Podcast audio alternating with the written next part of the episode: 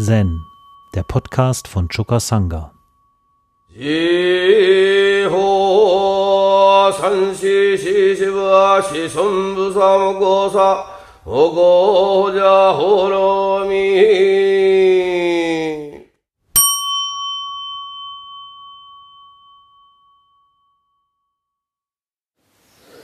Am heutigen Pfingstsonntag mache ich mal keine Referenz an die Bibel, wie sonst immer,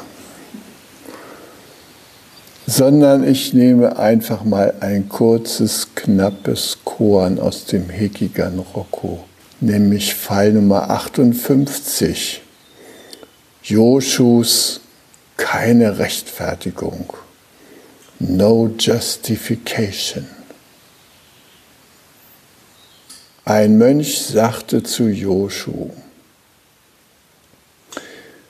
du zitierst so oft die Worte, der wahre Weg ist nicht schwer, er verabscheut nur Wahl und Festhalten.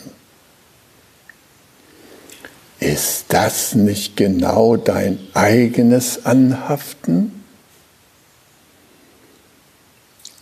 Joshu antwortete, mich fragte schon einmal einer das Gleiche. Und fünf Jahre später habe ich immer noch keine Rechtfertigung dafür.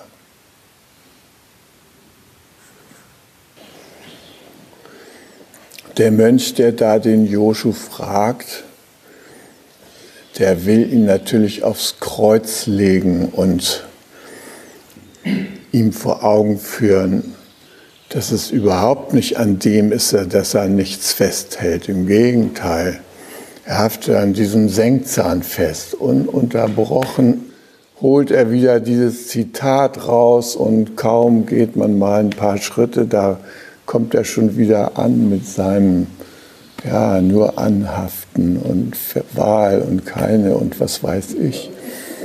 Ah. Und da versucht jetzt der Mönch mal einen Riegel vorzuschieben. Das ist doch alles Selbstanhaftung. Was redest du da?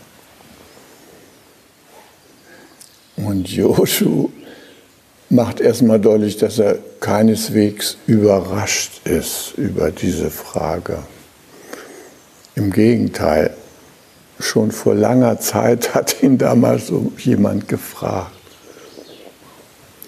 Aber interessant ist, dass er auch nach fünf Jahren immer noch keine Antwort darauf gefunden hat, außer no justification, keine Rechtfertigung.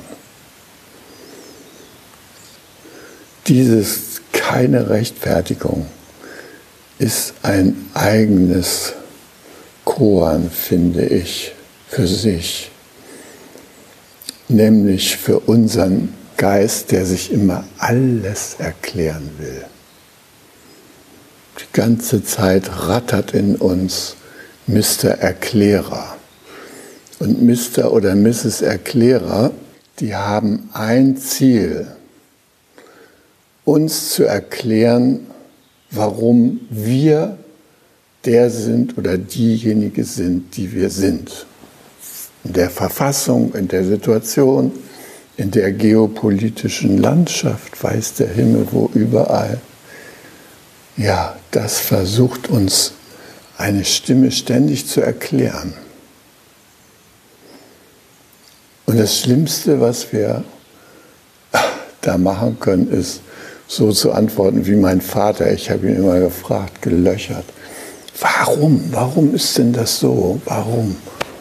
Da hat er gesagt, warum ist die Banane krumm? Weil keiner in den Urwald zog und die Banane gerade bog. No justification. Es gibt keine Erklärung dafür.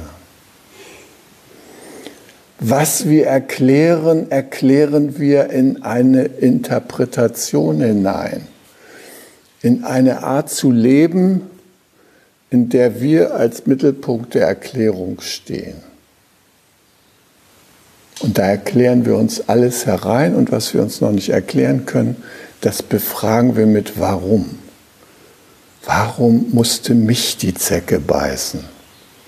Mich, der ich doch gelobt habe allen Insekten, seit ich das gehört habe, dass es denen so schlecht geht. In jeder Hinsicht nur noch Gutes und Liebes angedeihen zu lassen. Beißt mich das Vieh? Muss ich Doxy nehmen? Warum? Ja, diese Fragen führen nicht weiter. Gestern Abend bin ich ja schon vorher gegangen und euch rezitieren gehört und es war so ein schöner Abend. Und was am schönsten an diesem Abend war, nicht nur den Mond und die Venus da am Himmel zu sehen, das sind sowieso meine lieben Verwandten da oben. Mit denen stehe ich auf Du und Du, die begrüße ich auf Schritt und Tritt, verneige mich vor ihnen und bin mir klar, dass, obwohl die so weit weg sind, die ständig in mir wirken. Der Mond, die Venus, alles ist hier in dem, was ich als Christoph bezeichne, ständig am Mitwirken. Und womöglich haben meine Begrüßung und Verneigung vor diesem Gestirn auf die auch eine kleine Auswirkung, wer weiß. Auf jeden Fall bin ich nochmal zu dieser Brandstelle gegangen in unserem Wald es hat mich nochmal interessiert, mir das genauer anzuschauen. Und natürlich stellt sich da ja auch die Frage, warum? Warum kommt jemand durch unser Tor, geht in unseren Wald, ziemlich nah an den Tempel ran, macht da ein Feuer an und verschwindet? Warum? Die Kripo, warum? Hey, alle Namensliste ne, von allen Leuten, wir müssen sie alle fragen, ob die irgendein Motiv haben, da so ein Feuer gemacht zu haben. Warum? Ne? So, ich bin da lang gegangen und, und habe euch rezitieren gehört das war so ergreifend. Und die Deike, natürlich hätte ich mir sagen können, ah, das ist jetzt Johanna, die macht. Aber nein, es war der Klang insgesamt. Ich habe echt in dem Moment gedacht, das stimmt, die Welt ist Klang. Die Welt ist Klang. Und da habe ich gedacht, ja klar, da kommt jemand vorbei und hört diese Klänge und fällt ihm vielleicht nichts Besseres ein, als Feuer zu machen und einen Augenblick da zu stehen und dem zuzuhören, wer weiß, ja. Also ich war auf jeden Fall noch sehr ergriffen von eurer Rezitation und von der ganzen Schönheit dieses Himmelspanoramas. Und irgendwie bin ich selber da drin verschwunden. Und ich denke mir, dass es hilfreich ist, unser Bewusstsein wegzunehmen von diesem ewigen sich alles erklären hin zu dem, was wir gerade wahrnehmen, ja? was wir mit Körper und Geist und Ohren und Augen, was wir für Wahrnehmungen teilen, ohne diese Wahrnehmungen wieder gleich zu klassifizieren, ohne wieder gleich zuzuordnen, ich, du und so weiter, sondern mal die Wirklichkeit in ihrer geteilten und ungeteilten Schönheit vollständig auf uns wirken zu lassen. Das ist eine große Erholung. das ähm, schafft äh, Leben in uns. Das Leben selber spiegelt sich ständig in uns wieder. Heute Morgen im Teeraum war ich auch so ein bisschen in dem Modus und das Teeschlagen, das fand da so als Prozess statt und dann waren da diese kleinen Ameisen, die sich so verkrümelt haben und dann schien die Sonne so rein und der Sonnenschein, der wanderte auf der Tatami so langsam weiter, während der Tee da geschlagen wurde. Und es war so ein Bild der Vollständigkeit. Es war herrlich. Man konnte sich so richtig da reinfallen lassen. Und ich dachte, wie lebendig ist das denn hier? Wir sitzen da still rum, trinken vier Schlucke Tee und gleichzeitig ist das so etwas Ergreifendes, was da stattfindet. Von Herzen waren wir verbunden da heute Morgen. Wahrscheinlich jedes Mal, ja. Aber es ist mir da so richtig aufgefallen nochmal. Und deshalb hatte ich auch Lust, noch ein bisschen um unseren Tempel herumzugehen, während Sammo und äh, eine, einige kleine Details unserer Tempelwelt aufzunehmen. Einfach, um mich damit in Verbindung zu fühlen. Ich meine, so ein Foto, das kann man ja nachher wieder vergessen, reiht sich ein in eine Sammlung von 49.000 Fotos oder sowas in meinem Computer, wenn ich nicht aufpasse. Aber es kann mich auch verbinden mit dem, was wir hier alles machen. Ja.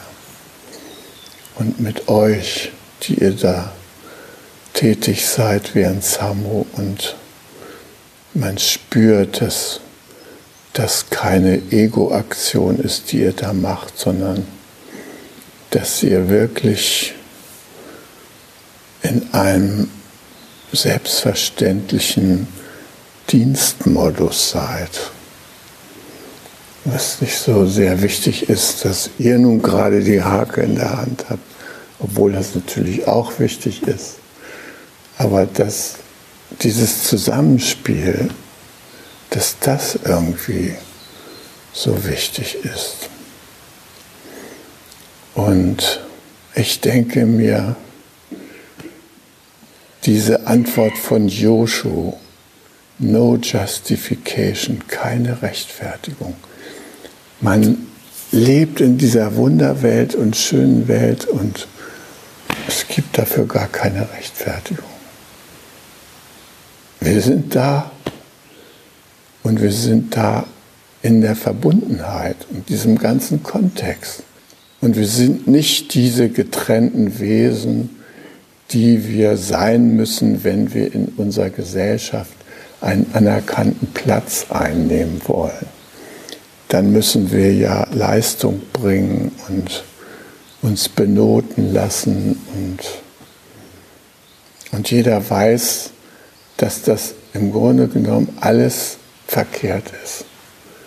Also ich beneide nicht die Menschen, die als Lehrer arbeiten in den Schulen und ständig sich da zwingen müssen, die gaußsche Normalkurve einzuhalten.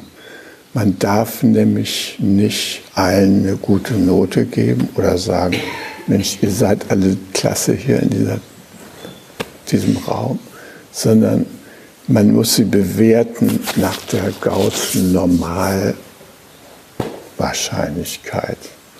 Da gibt es immer so und so viele mangelhafte Leistungen, so und so viele gerade noch ausreichende, so und so viele kann man vielleicht befriedigend sagen. Und da gibt es auch manchmal ein sehr gut und ein gut.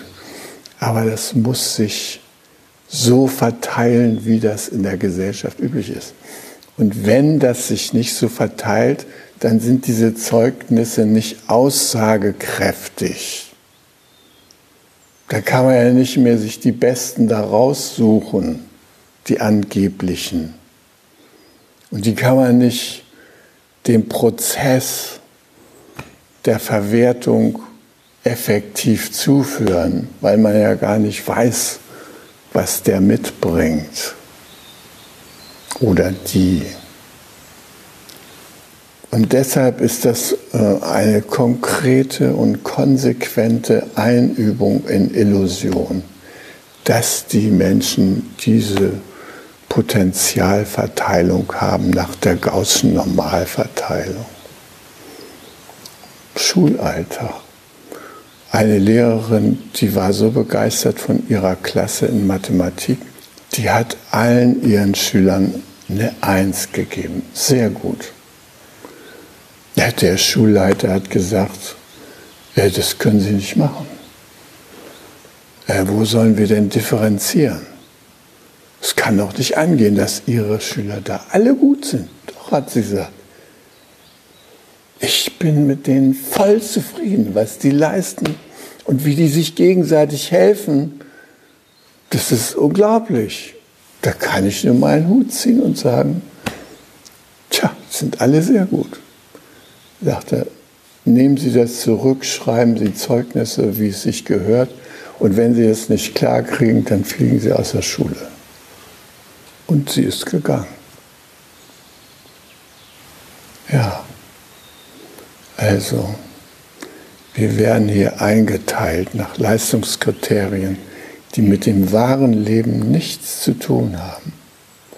Und zum Schluss bilden wir uns tatsächlich ein, dass wir das sind, was andere uns zuschreiben. Nämlich gut in Religion oder in Geschichte ausreichend in Latein und so weiter und so fort. Wir machen das zu Bausteinen unserer Identität. Und das ist von allem Anfang an eine Ursache für unsere Leiden. Der Buddha sagt im Diamant Sutra, vier falsche Wahrnehmungen stehen an der Wurzel unseres Leidens, nämlich die Wahrnehmung eines Selbst, die Wahrnehmung einer Person, die Wahrnehmung eines Lebewesens und die Wahrnehmung einer Lebensspanne. Das sind die Einfallstore für unsere illusorische Wahrnehmung der Wirklichkeit. Und er sagt, ein Bodhisattva ist jemand, der oder die frei von all diesen falschen Wahrnehmungen ist. Also die macht diese Wahrnehmung nicht mehr. Und ähm, im Diamant Sutra im dritten Teil, ja, da sagt der Buddha das nochmal. Der Buddha sprach zu Subhuti, auf diese Weise beherrschen die Bodhisattva, Mahasattva ihr Denken. Also die haben eine andere Art zu denken, wie unser Hintergrunddenken, was immer bei uns äh, inspiriert von Manas, unserem Identitätsbewusstsein, diese ewigen Zuschreibungen macht oder sucht danach. Ja? Der Bodhisattva Mahasattva oder die Bodhisattva Mahasattva, die beherrschen ihr Denken auf eine Weise, dass sie diese Irrtümer vermeiden können. Und er sagt, zitiert jetzt, wie viele Arten von Lebewesen es auch geben mag ob aus dem Ei oder einem mütterlichen Schoß geboren, aus Feuchtigkeit entstanden oder aus sich selbst heraus, ob diese Wesen nun Form haben oder keine Form, Wahrnehmung haben oder keine Wahrnehmung, oder ob von ihnen nicht gesagt werden kann, ob sie Wahrnehmung haben oder nicht. Wir müssen all diese Wesen zum endgültigen, vollständigen Nirvana führen, damit sie Befreiung finden können. Und wenn die unendlich große Anzahl der Wesen befreit ist, jetzt kommt der Punkt, denken wir nicht, dass auch nur ein einziges Wesen befreit ist. Warum ist das so? Wenn Subhuti, ein Bodhisattva, an der Vorstellung festhält, dass ein Selbst, eine Person, ein Lebewesen oder eine Lebensspanne existiere, dann ist er oder sie keine echte Bodhisattva. Dann bleiben wir immer noch eingeschränkt von unserem Identitätsbewusstsein. Und damit machen wir uns das Leben schwer. Andererseits, wir begegnen ja allen möglichen Umständen im Leben. Da ist Krieg irgendwo auf der Welt und da ist Halligalli am anderen Ende. Gestern Abend im Lebensgarten. Ich glaube, die haben noch bis 4 Uhr da Musik gemacht und getanzt. Also es war jedenfalls war irgendwie lebendig. Ja? Und äh, da kann man natürlich fragen, warum ist das so? Joshus Antwort, no justification. Es ist so. Es gehört zum großen Netz dazu. Der Krieg, die Erfüllung, die Trommel, die Kerzen, all das gehört zu dem großen Ganzen dazu. Und es hat keine Rechtfertigung, dass es so ist. Es ist so. Und in dieser Lage uns einigermaßen zurechtzufinden, natürlich differenzieren wir und sagen, da sitzt jetzt äh, Ute und daneben sitzt Dieter und dann kommt Imke und so weiter. Nur, wir wissen, Ute setzt sich aus 99,9 Prozent Nicht-Ute-Elementen zusammen. Und Dieter ebenfalls aus 99,9 Prozent Nicht-Dieter-Elementen. Wir alle setzen uns aus etwas zusammen, was uns in Wirklichkeit viel mehr ausmacht als das, was wir denken, dass es uns ausmacht. Und das ist auch der Schlüssel zur heilsamen Bewegung in der Welt. Ja? Wir dürfen ja ruhig zwischen heilsam und unheilsam unterscheiden.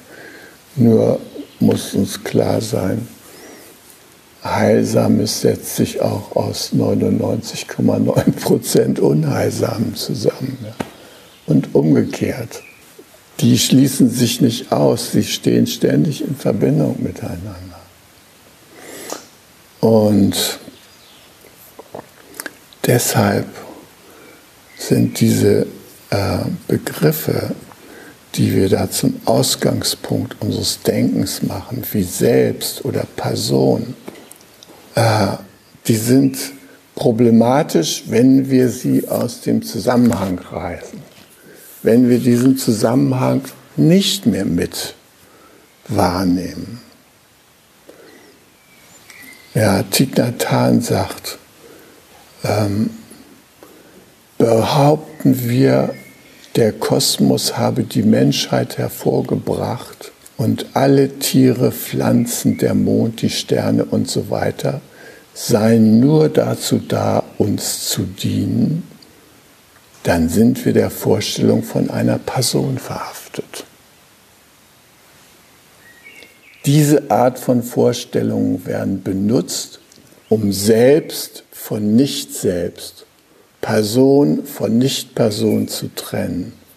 Und sie sind falsch. Wir investieren sehr viel Energie in die Entwicklung neuer Technologien, um unser Leben besser zu gestalten. Dabei beuten wir die Nicht-Mensch-Elemente wie Wälder, Flüsse und Meere rücksichtslos aus. Doch wenn wir die Natur vergiften und zerstören, vergiften und zerstören wir damit auch uns. Die Auswirkungen unserer Haltung zwischen Mensch und Nichtmenschen zu unterscheiden, sind globale Erwärmung, Umweltverschmutzung, das Aufkommen neuer seltsamer Krankheiten und so weiter. Die Auswirkung unserer Haltung zwischen Mensch und Nichtmensch zu unterscheiden, zwischen Ich und Nicht-Ich zu unterscheiden, das hat gravierende Auswirkungen. Und eins der schönsten Dinge, die wir tun können, ist, diese Unterscheidung zurückzunehmen. Und nicht mehr zu fragen, warum, sondern so ist es. Wir sind in einem großen, lebendigen Kontext. Und da haben wir unseren Platz und gleichzeitig bestimmen wir alle möglichen Elemente mit, wirken uns aus, sind interdependent und darin liegt ein großer Segen.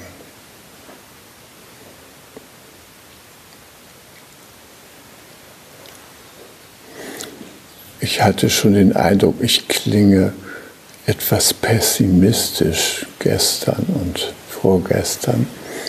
Ich möchte mal darauf hinweisen, dass ich immer wieder beeindruckt bin, wenn Menschen Schritte unternehmen, um in den Gesamtkontext zurückzutreten und den zu beleben. Und da finde ich, dass es sich für uns lohnt, uns mal Johannas Wirkungsfeld anzugucken. Also bei aller Bescheidenheit von Johanna darf ich das ja wohl mal erwähnen, dass in diesem Beispiel Bob Campus Zentrum da in Wuppertal-Barm, dass da eine großartige Sache abläuft, wo äh, eine alte Industriebrache umgewandelt wird in ein gemeinwohlorientiertes Projekt und dass dabei eine Stiftung Pate steht, deren Gründer sein Vermögen da eingebracht hat, mit der Perspektive, so etwas zu ermöglichen. Eben nicht mehr in den Verwertungszusammenhang reinzubringen, sondern den Verwertungszusammenhang zu entziehen und dem Leben zurückzuschenken. Wir stehen immer wieder vor dieser Alternative, in unserer Gesellschaft jedenfalls, dass gute Ideen in Verwertungszusammenhänge kommen. Beispielsweise, bevor diese ganzen Biogasanlagen gebaut wurden hier in unserer Umgebung, da hat Margaret Kennedy mit der Gemeinde gesprochen, äh, ob man das nicht machen könnte und genehmigen könnte, bei den einzelnen Bauernhöfen dezentrale kleine Biogasanlagen, wo die ihre Pflanzenabfälle und so zu Energie verwandeln können. Ja.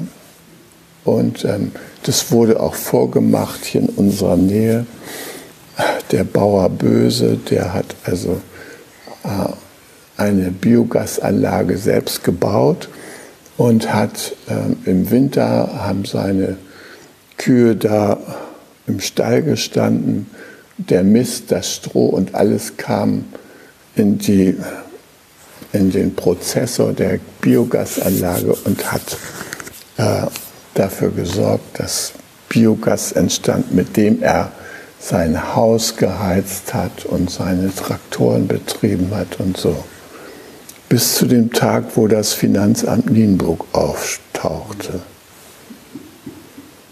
Das Finanzamt Nienburg hat gesagt, äh, sie produzieren hier Gastreibstoffe, da müssen sie Mineralölsteuer drauf zahlen wir veranschlagen schon mal ihre Kubikmeter Gas mit so und so viel Mineralölsteuer.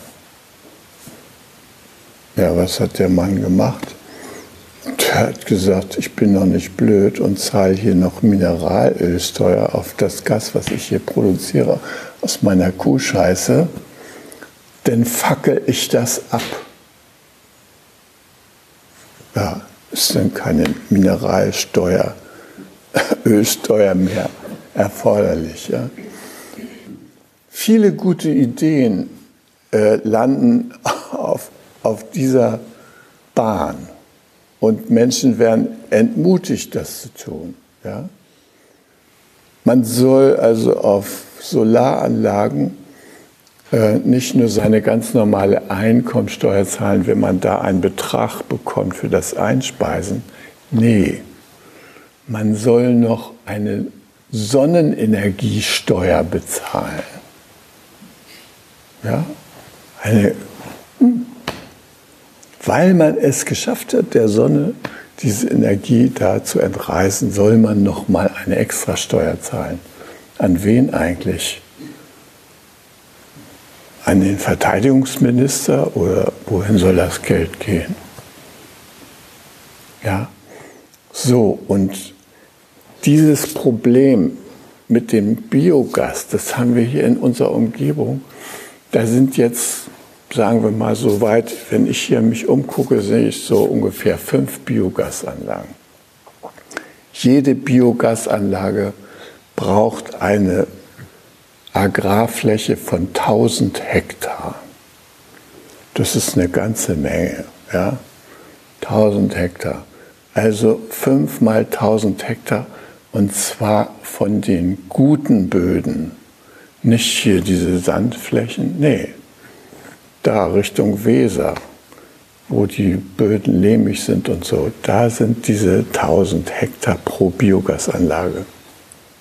Und da wächst dann Mais und Roggen und die dürfen natürlich, weil das ja keine Lebensmittel und kein Tierfutter ist, dürfen die natürlich nach Herzenslust mit Giften stabilisiert werden, damit die Stärke und so weiter, die Pflanzenmaterialien noch heil in die Biogasanlage hineingeraten. Und äh, wer betreibt diese Anlagen? E.ON. Und wie betreibt E.ON die? 20 Jahre zugesagte Pachten an die Landwirte, 20 Jahre kriegen sie die Erträge, 20 Jahre ist die Anlage in Betrieb und 20 Jahre lang ist der Betrieb, was die Ökobilanz angeht, negativ. Das heißt, wird mehr Energie aufgeboten, um das Biogas zu erzeugen, als er nachher rauskommt. Aber man kann damit Geld machen. Man kann damit Fördermittel einsammeln. All sowas kann man machen und dann ist die Sache doch noch profitabel, obwohl sie ökologisch der Reinfall schlechthin ist. Und das ist so eine Sache, wo ich immer sehe, dass sobald eine gute Idee in den Verwertungszusammenhang gerät und sich Kapitalinteressen darum gruppieren, in dem Augenblick haucht sie ihr lebendiges Leben meistens aus und wird der Zweckrationalität unterworfen, die bei uns herrscht. Ja? Und deshalb finde ich das so unglaublich wunderbar, dass Johanna dieses Projekt da macht. Nicht nur eins, fünf oder sechs Projekte macht sie.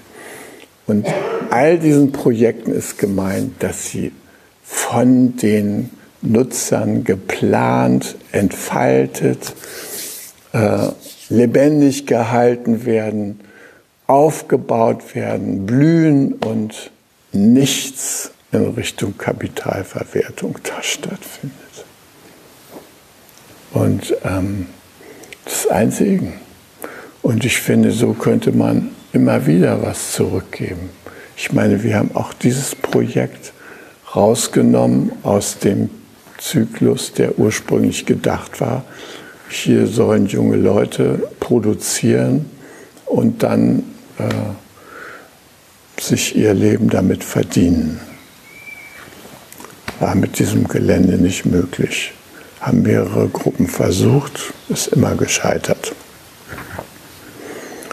Wir haben uns von dieser Idee getrennt, dass man da das hier so bebauen muss, dass man da ordentlich mit Geld verdient. Und ich glaube, es ist ein Segen, ja, dass hier abends die Glocken erschallen und Menschen, das hört sich so wie, wie Kirchenglocken oder sowas an und wie Chorsingen, wenn ihr hier abends singt und man da vorbeigeht. So ein schöner Klang und so eine wunderbare Rhythmik. Also das ergreift einfach das Herz. Und ich finde, in diese Richtung, da können wir weiterdenken und weiter unsere Kreativität spielen lassen. Im Kleinen. Aber im Kleinen können wir auch was anstoßen. Und das wirkt weit über uns hinaus. Und darüber bin ich froh. Und ob wir nun die Lemminge erreichen, die sich da an den Abgrund bewegen oder nicht, ist jetzt nicht unsere Frage. Ja? Wir tun es und zwar aus einem Geist der Selbstlosigkeit heraus, der uns einfach viel mehr Spaß macht, als wenn man so ein Ego-Ding da durchzieht. Und dazu beglückwünsche ich uns und euch. Hi. Um jungen Menschen den Aufenthalt im Togenji zu ermöglichen, bitten wir um ihre Spende. Alle Spendenmöglichkeiten finden Sie auf chukasanga.de slash spenden.